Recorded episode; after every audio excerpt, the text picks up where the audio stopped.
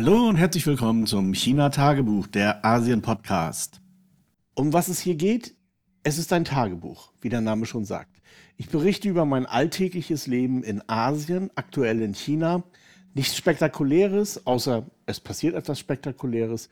Und ich kolportiere eigentlich nur meinen Alltag. Ich weiß nicht, ob ihr das schon gelesen habt. Ich glaube, es war bei Heise und auch bei Golem mit diesem mysteriösen Stuhl von Ikea, der, wenn man sich äh, da drauf regelt, setzt oder wie auch immer, die Monitore ausgehen. Ich habe so einen Stuhl und ich hatte noch nie Probleme mit dem Monitor, bis ich den Artikel gelesen habe. Und gestern hat sich zweimal mein rechter Monitor abgeschaltet. Ich glaube zwar nicht, dass das was mit dem Stuhl zu tun hat, aber ich finde diese Koinzidenz absolut genial. Das muss irgendwie ein Fingerzeig Gottes sein. Oder auch nicht. Wer weiß. ja, das nur am Rande. Ich habe eine ganze Reihe von Themen. Ich muss heute auch wieder ein bisschen im Galopp hier durchgehen. Ich fange mal an mit einem Thema, das zwar mit China relativ wenig zu tun hat, mal abgesehen von Import und Export und solchen Geschichten, aber das ich hier schon öfter kolportiert habe in anderen Zusammenhängen. Und zwar geht es um Balkon Solar.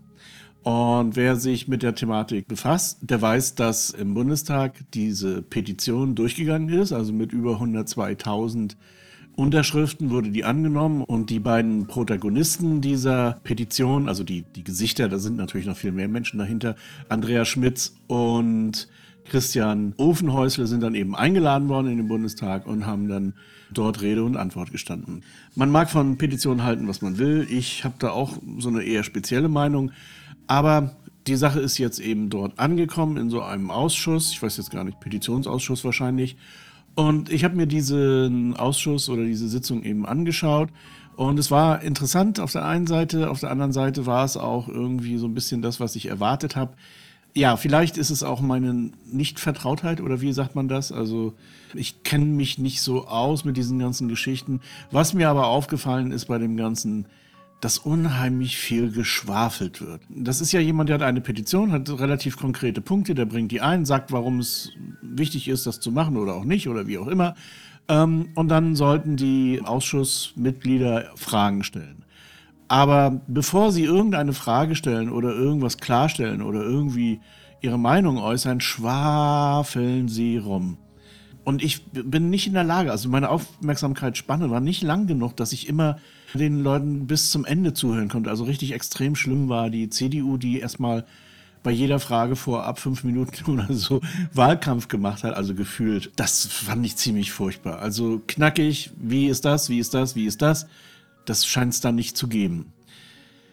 Dann die Fragen selber. Das war natürlich auch, das meinte ich mit erwartbar. Also Grüne Bündnis 90 haben natürlich, für die ist das eher Wasser auf die Mühlen. Also die wollen das ja im Prinzip auch, diese ganze Balkonsolar-Geschichte. Vielleicht nicht ganz in dem Sinne, aber egal. Also da gibt es eine große Deckungsgleichheit. Die CDU meinte, sie hätte schon längst ein Gesetz vorgebracht oder würde das jetzt morgen oder übermorgen tun, wo all diese Punkte schon drin sind und so weiter. Das unterstellen sie so. Ehrlich gesagt, ich bezweifle das. Ich glaube, da sind dann doch irgendwelche gravierenden Unterschiede zu den Punkten in der Petition.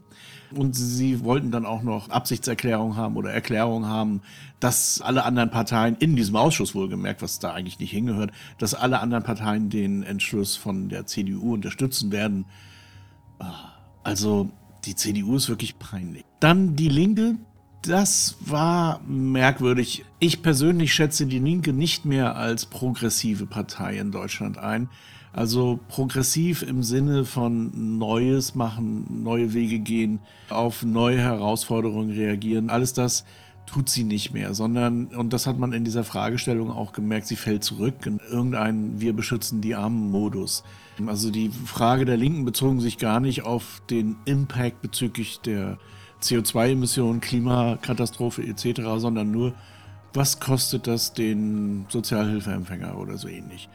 Das sind zweifellos berechtigte Fragen, aber das sind Fragen, die meines Erachtens nicht in so einer Geschichte geklärt werden müssen, sondern ähm, die soziale Gerechtigkeit ganz generell ähm, macht sich nicht fest an solchen einzelnen Sachen. Aber das ist, wie gesagt, meine persönliche Meinung. Also die Linke würde ich sagen, komplett Daumen runter. Die haben da so ihre Klientelpolitik durchgezogen und es war eher nicht so. Ja. Dann die AfD, das war interessant, weil da hatte ich schon damit gerechnet, dass man sich über deren Beitrag aufregen kann. Das war erstaunlich neutral. Ich kann da eigentlich gar nicht viel zu sagen. Sie waren natürlich auch dafür und sie fanden das auch toll. Und der Abgeordnete dort, der hat natürlich auch eine Balkonsolaranlage, bla bla bla. Also, ja, keine Ahnung. Irgendjemand bemerkte im Chat, wenn es nicht um Ausländer geht, kann die AfD sogar halbwegs vernünftige Bemerkungen machen. Ja, so ist das wahrscheinlich. Vielleicht liegt das auch an dem Abgeordneten, dass er nicht ganz so bekloppt ist. Wie auch immer. Also, ja, das, was man zu erwarten hatte. SPD laviert rum, redete unendlich lange. Ich habe nicht herausbekommen, über was sie eigentlich gesprochen haben. Ja, und welche Position sie haben. Also SPD, Business as usual. Und dann die FDP. Und Leute, das war schlicht der Hammer. Also, ich habe noch nie so blöde Fragen gesehen. Also es, ich weiß, in der Schule kriegt man immer erklärt, es gibt keine blöden Fragen, nur blöde Antworten. Nein, es gibt auch blöde Fragen. Es gibt wirklich blöde Fragen. Und die FDP hat's gebracht. Also die beiden Ausschussleute dort, alter Schwede, ich kann da jetzt nicht viel zu sagen, weil das da begebe ich mich dann auch schon auf so ein bisschen dünnes Eis. Guckt euch das an. Äh, wahrscheinlich bei Phoenix oder so, die haben wohl auch eine Mediathek, hoffe ich. Man kann sich das angucken zu dieser Balkonsolar-Petition und dann eben die beiden FDP-Leute. Wer wirklich glaubt, dass die FDP eine Partei ist mit irgendeiner Kompetenz in irgendeine Richtung, nee, nee, das ist sie nicht. Aber was die FDP natürlich dann schon mal so anklingen lassen hat, also erstens, sie sind dafür und alles toll, aber äh, es gibt so kleine Probleme, die geklärt werden müssen. Und dann kam so eine ganz kleine Splitter-Sprengbombe, die sie mitverpackt haben in der Anfrage, nämlich, dass ja eine Balkonsolaranlage ein Eingriff in Paragraph 14 des Grundgesetzes oder irgendwie sowas, also Eigentum wäre. Und das ist es nicht und das ist das Gleiche wie das, was ich zu den Linken sagte.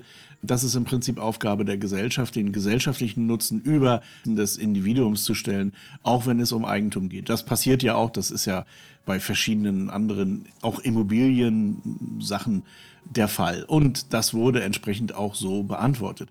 Was ich aber glaube, ist, dass die FDP im Bundestag dann, wenn es zu dieser Balkonsolaranlage Gesetzesvorlage kommt, wie auch immer die heißen mag, dann sich dort verweigern wird und dann das Ganze zu Fall bringen wird. Ich schließe jetzt hier mal eine Wette ab. Also ich sage, die FDP wird versuchen, dieses Gesetz zu verhindern. Nicht, weil es irgendwie sinnvoll wäre, dann könnten wir auch über Tempolimit oder äh, über verschiedene, viele, viele andere Sachen sprechen, die die FDP gerade so verbockt. E-Fuels sondern einfach nur, weil sie es können, weil sie es wollen. Dieser komplett trampistische Ansatz, erstmal alles irgendwie zu verhindern, zu verbieten, das Gemeinwohl völlig aus dem Blick verloren. Das ist eigentlich so im Augenblick mein Eindruck von der FDP. Da ist nichts mehr übrig von Hildegard Hambrücher oder Genscher oder wie sie alle hießen und auch Baum oder so. Da ist nichts Liberales mehr. Das ist einfach nur noch unverhohlene trampistische Politik, direkt wahrscheinlich irgendwie befördert von irgendwelchen sogenannten Thinktanks aus den USA. Also eigentlich eine Partei, die darauf setzt, das gesellschaftliche Zusammenleben zu zersetzen. Und so war auch das Ganze. Und dann jetzt die beiden Protagonisten. Andreas und Christian. Und das war eine Sternstunde, würde ich sagen. Denn die beiden haben sich überhaupt nicht aus der Ruhe bringen lassen. Ja, bei Andreas haben wir gemerkt, er war schon ein bisschen nervös, was ja auch irgendwie logisch ist. Aber der Christian dermaßen ruhig. Und dann natürlich, als es dann um die Beantwortung der Fragen ging, saukompetent, immer auf den Punkt, nicht geschwafelt und vor allen Dingen dann bei diesen Fragen der FDP. Ich hätte da nicht ruhig bleiben können, ehrlich gesagt. Da bin ich anders gestrickt, aber die beiden haben es sogar noch geschafft. Also Christian und Andreas, die FDP so richtig blöde aussehen zu lassen. Also, ja, wie gesagt, schaut euch das an, dann werdet ihr das merken. Als Andreas dann so zwischen den Zeilen, also der FDP-Mann fragte, ob diese Solar Balkonsolaranlagen nicht blenden würden und dann Eingriffe in den Straßenverkehr, ja wirklich jetzt, wären. Und dann sagte er, naja, bei einer 90-Grad-Aufstellung der Module, im schlimmsten Fall, ist das schwierig mit der Sonne. Mal abgesehen davon, dass Fassadenglasscheiben ja, also die Frage war dumm und da kann man jetzt natürlich auch dumm antworten, aber nee, er hat das sehr geschickt gemacht und im Prinzip war allen anderen im Saal auch klar, wie blöd diese Frage war. Also das war Humor vom Feinsten, wirklich. Und ja, wie gesagt, auch der Christian, also unglaublich ruhig, hat auch eine sehr gute Stimme, hat sich immer mit so einem leichten Lächeln auf den Lippen da komplett durchgewabert. Das war cool. Also das hat mir gefallen. Die beiden, also Respekt. Ich hätte das nicht gekonnt, definitiv nicht. Okay, damit will ich das mal abschließen, dieses Thema. Wer sich ungefähr so viel für Politik interessiert wie ich mich, also eher nicht so, selbst für den oder die hat das meines Erachtens schon einen gewissen Mehrwert. Also ich würde es mir mal anschauen, auch wenn man jetzt nicht unbedingt so der Polit-Opi ist. Oder Omi. Nächstes Thema. Meine Klimaanlage war kaputt. Ich muss echt sagen, das ist wiederum die Koinzidenz, von der ich am Anfang sprach. Letzte Woche habe ich noch gesprochen über die Klimaanlagen und wie super toll die sind und dass sie ja so gut wie gar nicht kaputt gehen. Und naja, meine große Gree-Anlage, ich werde ein Bild in die Shownotes tun, ist kaputt gegangen. Mehrere Sachen. Also erstens war wahrscheinlich irgendwie ein Problem mit dem Kältemittel oder die Elektronik. Ich weiß jetzt ehrlich gesagt gar nicht so genau was. Na, und dann hatte ich ja letztes Mal auch erzählt, das ist ein 24-Stunden-Service. Diesmal ging es noch ein bisschen schneller. Also ich habe morgens die nicht mehr bedienen können. Dann hat äh, Roy angerufen, hat, also das ist hier im Wohngebiet so, ein, so eine Servicestation von GUI. Dann sind die ein paar Stunden später gekommen, also ich glaube um 15 Uhr oder so. Ich weiß jetzt ehrlich gesagt nicht mehr so genau. Und dann hat er das ganze Ding auseinandergeschraubt. Da war ich ja mal wieder erschrocken, wie dreckig der Filter ist. Ey, also das ist auch etwas, was Leute in Deutschland vielleicht ganz gerne vergessen. So eine Anlage muss regelmäßig gereinigt werden. Und es gibt Leute, die machen das alle drei Monate oder sagen, alle drei Monate wäre gut. Wir machen das auch jetzt zufällig, haben wir das auch alle drei Monate gemacht. Manchmal vergesse ich das auch, dann ist das länger. Aber der Filter jetzt, so wie er da drin ist, war noch keine drei Monate alt. Vielleicht ein Monat oder so. Und Mann, war der dreckig. Und wirklich, dass dieser ganze feine, ja, zusammengepappte Staub, das ist natürlich ein idealer Nährboden für alle möglichen Keime, insbesondere Legionellen und so. Also jetzt so bei dieser extremen Hitze, die wir gerade haben, würde ich fast sagen, man sollte, also da läuft die eigentlich durch, 24-7, naja, nicht ganz, aber da würde ich schon sagen, dass man die einmal die Woche wenigstens das, den großen Filter einmal ausspült. Man kann das auch mit Chemie machen, da gibt es tatsächlich solche Sprühflaschen, die man darauf so einen Schaumreiniger das funktioniert sehr gut, da braucht man überhaupt nichts mechanisch machen, aber ich bin mir nicht sicher, wie gut dieses oder was das genau ist, dieser Schaumreiniger, weil der ist sehr effizient tatsächlich. Also das, ähm, man sprüht das rauf, dann spült man es ab und das Ding ist komplett sauber. Also da, das muss schon ziemlich aggressiv sein. Ich habe mich hingesetzt mit einer Bürste und dann mit einem Kercher sozusagen äh, das Ding abgekerchert und abgebürstet. Es hat ungefähr fünf Minuten länger gedauert als mit Schaum und war dann auch okay.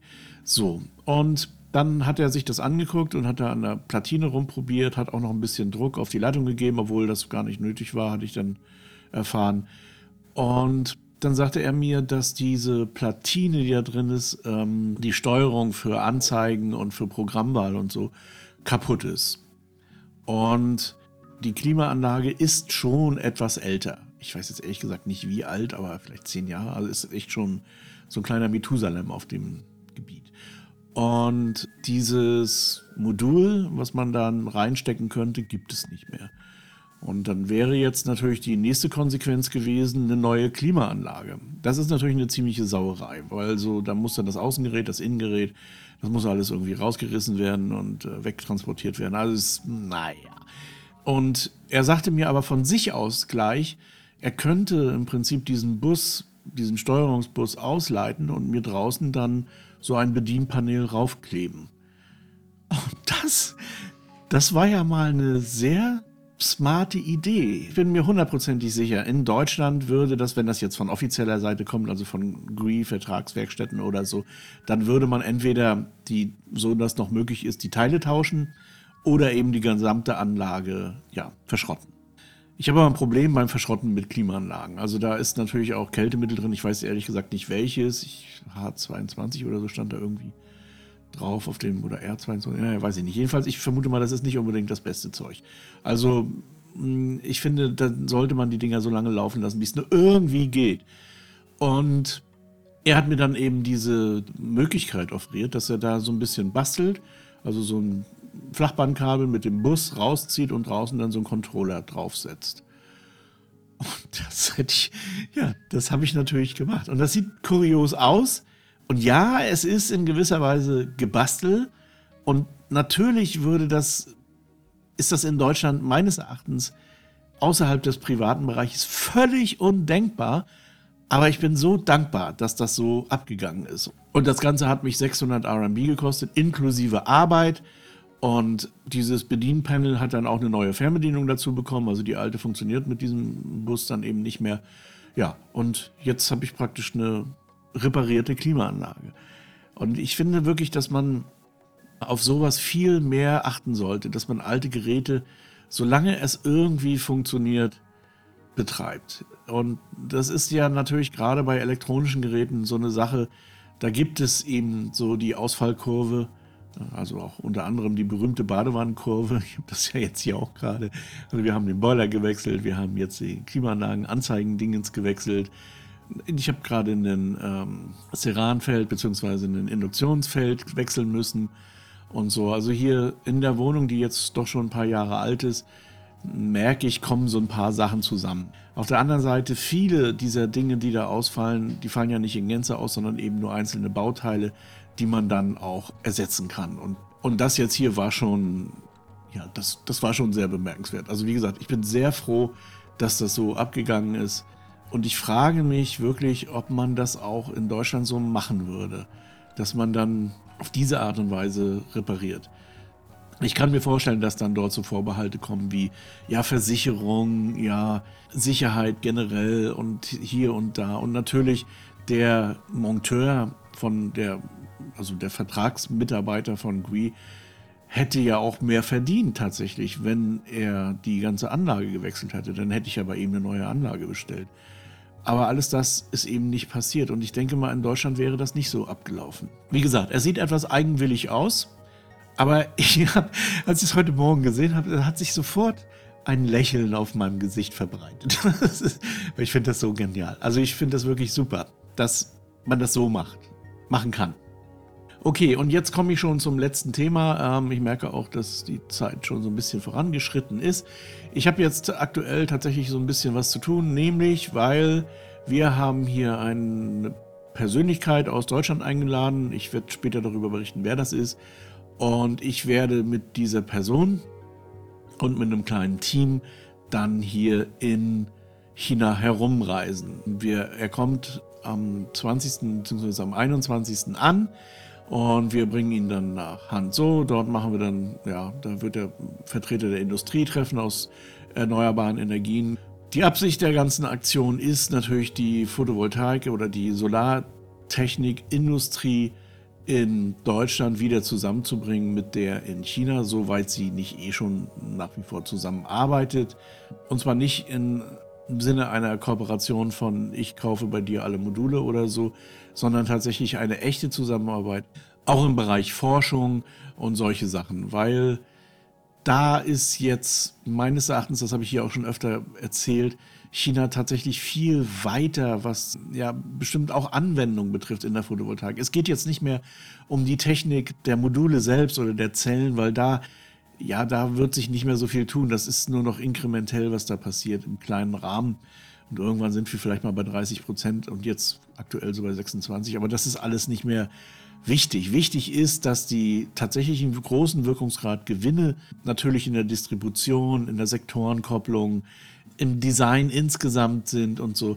Und da liegen jetzt mittlerweile Erfahrungswerte vor in China, die in ein paar Jahren wichtig sind, auch in Deutschland, dass man dort, insbesondere im Bereich Sektorenkopplung, dass man dort auf diese Erfahrung zurückgreifen kann. Das erfordert natürlich Zusammenarbeit eben auch gerade im Bereich Wissenschaft. Das geht sogar runter bis zur Grundlagenforschung. Das ist nämlich nicht so ganz ohne teilweise, also zum Beispiel Distribution über Supraleiter. Mal zur Information, also 2009 oder so, also zum Beginn der Finanzkrise oder mit der Finanzkrise hat man beschlossen, hier dieses Schienennetz aufzubauen, dieses CRH-Netz, das High-Speed Train äh. Ich werde mal in den Shownotes eine Map reintun, wie sich das entwickelt hat in diesen Jahren. Und jetzt sind solche Tracks natürlich interessant, weil man mit ihnen auch noch viele andere Sachen transportieren kann.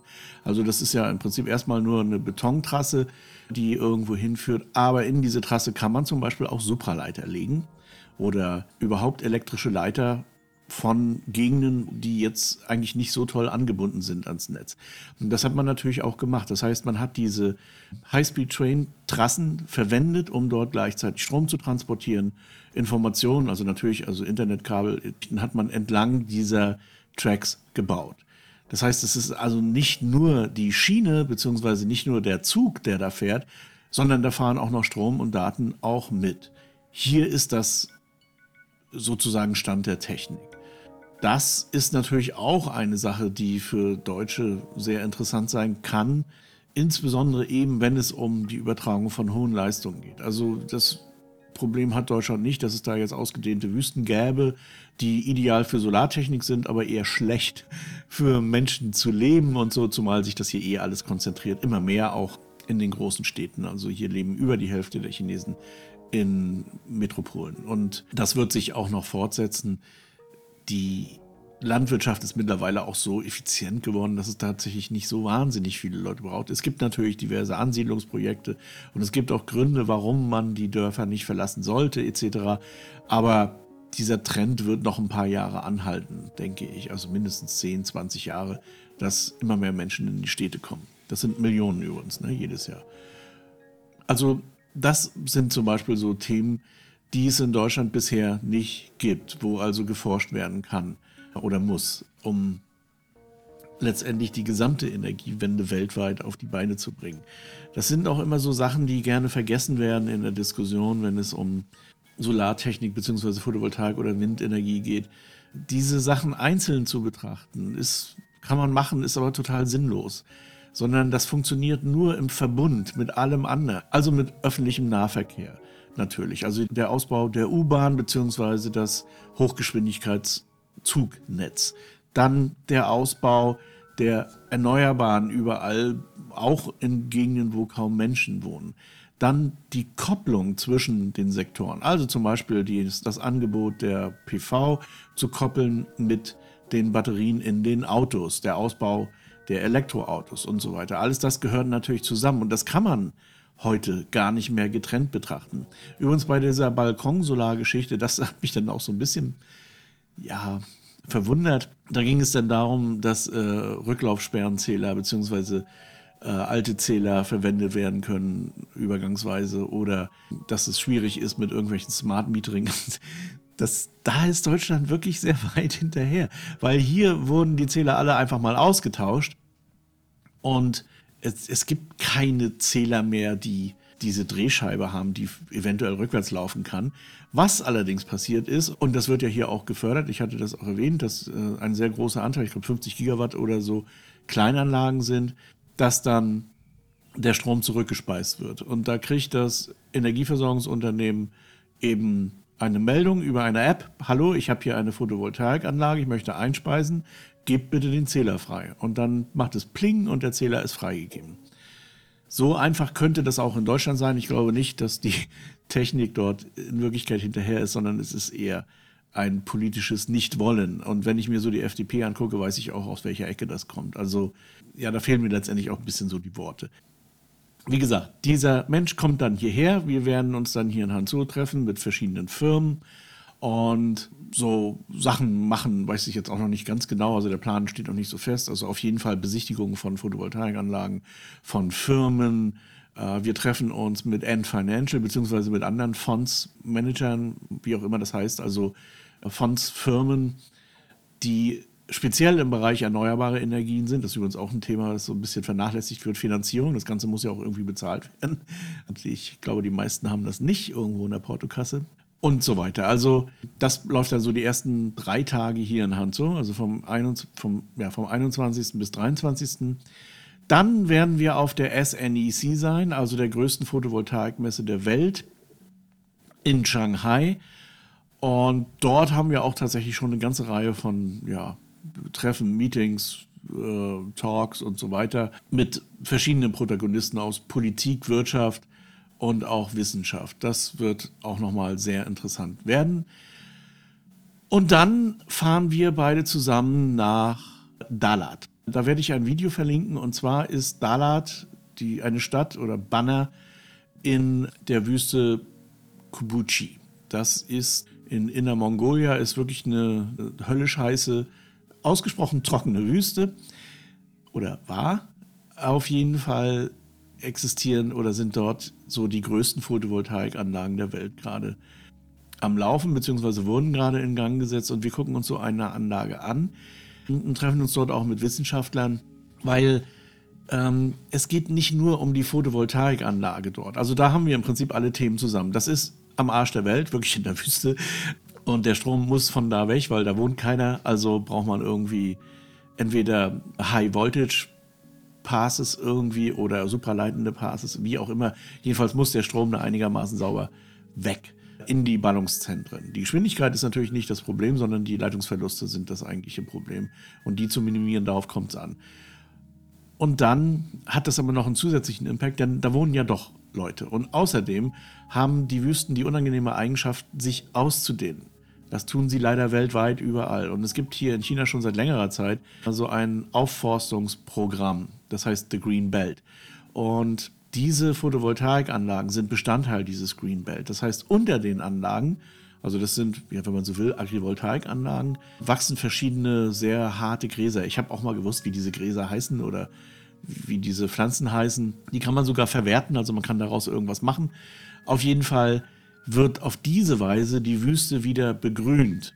Um dem jetzt noch einen draufzusetzen, zum Beispiel Alibaba oder eben Ant Financial, die fördern diese Begrünung. Also diese Pflanzen kosten auch Geld, die muss man erstmal irgendwo aufziehen, dann muss man die dorthin bringen, dann müssen die eingepflanzt werden. Und da gibt es eben diese App End Forest, mit der man Punkte sammeln kann über, ja, über sein Verhalten, indem man zum Beispiel öffentlichen, öffentliche Verkehrsmittel benutzt, beziehungsweise Biosachen kauft und so weiter. Da kann man dann eben, ja, wie in Deutschland Rabattpunkte, eben Punkte bekommen. Und mit diesen Punkten am Ende kann man dann eine Pflanze kaufen, wenn man so will und diese Pflanze dann dort in der Wüste einpflanzen. Ja. Also hier spielen tatsächlich diese Sektoren, also Finance, ähm, Transport, Agriculture und Photovoltaik schön zusammen. Das ist ein Vorbild für das, was man auch in Deutschland machen könnte. Was mich ja richtig ärgert, ist in, so auf Facebook oder anderen Social Network Systems, da sieht man dann immer so irgendwelche Fotos von einer großen Photovoltaikanlage und dann steht dann drunter, das ist, was die Grünen wollen. Zupflasterung der Landschaft mit Photovoltaik. Das ist natürlich Bullshit. Und wer auch nur mehr als zwei Hirnwindungen hat, weiß, dass das Bullshit ist. Aber ja, es wird natürlich so schlechte Laune verbreitet. Und unser Ziel mit dieser ganzen Reise ist es eben, nicht schlechte Laune zu verbreiten, sondern so diesen Pioniergeist zu wecken, auf zu neuen Grenzen, auf zu New Frontiers, zu zeigen, was alles möglich ist, wenn man so ein bisschen über seine ja, über seinen täglichen Striemel hinwegdenkt, wenn man Sachen miteinander kombiniert, was daraus entstehen kann und so weiter. Und wir hoffen auch, dass das dann der Mensch, dessen Name nicht genannt werden darf, noch nicht, also nächste Woche, dann das alles nach Europa transportieren wird. Wir machen dazu einen Film oder mehrere, ein paar Podcasts auch und werden das Ganze dann publizistisch auswerten. Also das ist meine Aufgabe dort, dass ich das Ganze so von der publizistischen Seite begleite. Es wird natürlich ein ziemlicher Gewaltritt, zumal ich dann Anfang Juni auch schon wieder nach Schermen muss. Also man kann sich vorstellen, es ist so ein bisschen was zu tun die nächsten Tage. So, das wär's für heute. Soweit und bis zum nächsten Mal.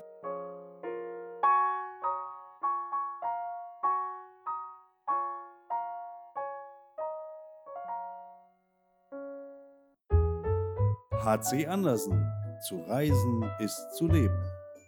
Mit Solarenergie von Eco Worthy. Ob Vanlife, Tiny House oder Camping. Eco Worthy, dein Partner für Solarenergie. eco-wazi.com.